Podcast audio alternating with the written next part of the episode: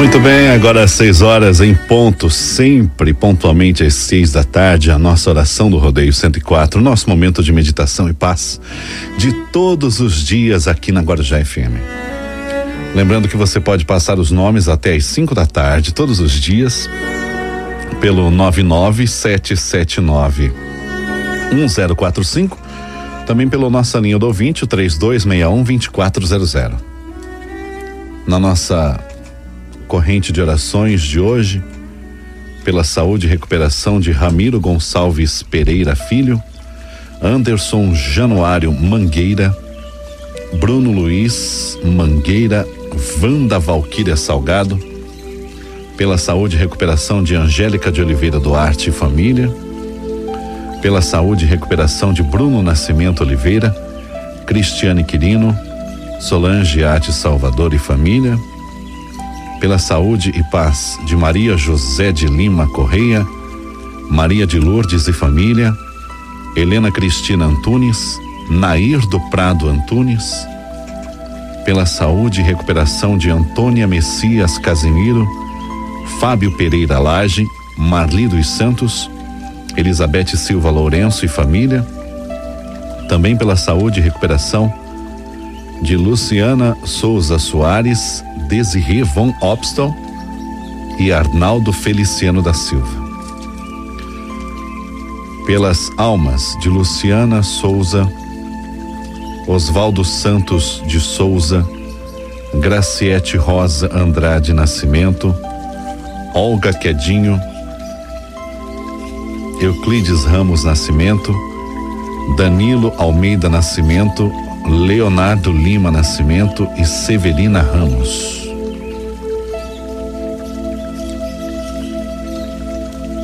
Seja forte nos embates da vida. Todos os dias, mesmo que a gente não perceba, o mundo ao nosso redor está em constante batalha.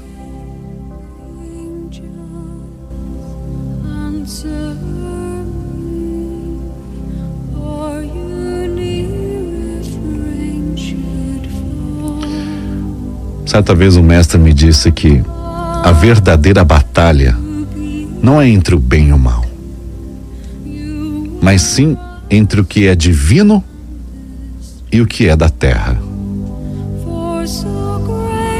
Essa batalha constantemente no nosso interior é do nosso lado divino e do nosso lado humano, animal. Já parou para pensar nisso, não? Que cabe a nós é mantermos sempre o equilíbrio. E como é difícil às vezes a gente se manter equilibrado, né? Mas esse é o trabalho. Ser forte nos embates da vida. Não desanimar quando o sofrimento nos visitar. Visitar você ou alguém da sua família, as pessoas que lhe são caras e olhar com outros olhos os momentos difíceis que passamos. Todo mundo passa por momentos delicados. A vida é assim.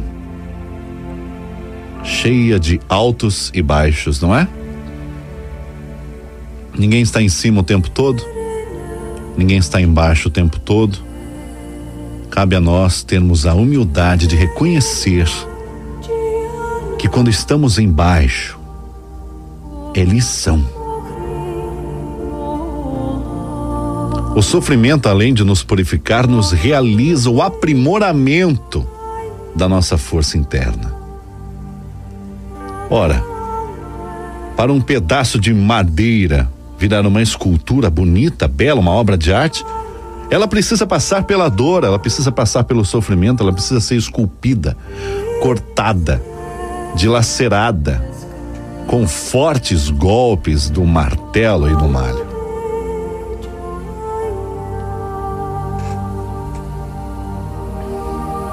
Ninguém consegue passar de ano na escola sem prestar o exame.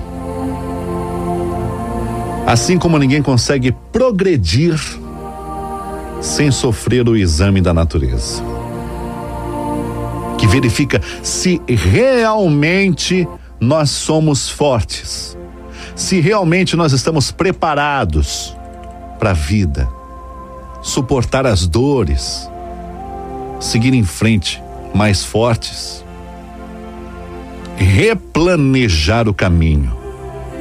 Assim como a gente se perde, por exemplo, quando a gente está num GPS, ele não recalcula a rota. A nossa vida é assim. Às vezes a gente se perde mesmo para aprender a recalcular a rota, achar caminhos melhores, não mais fáceis, porque a vida não é para ser fácil. A vida é para aprender.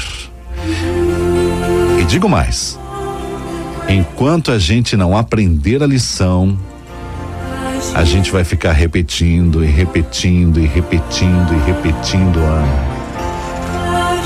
Portanto, nos momentos difíceis da vida, aprenda a lição, evolua e saia mais forte do que você entrou. Que assim seja.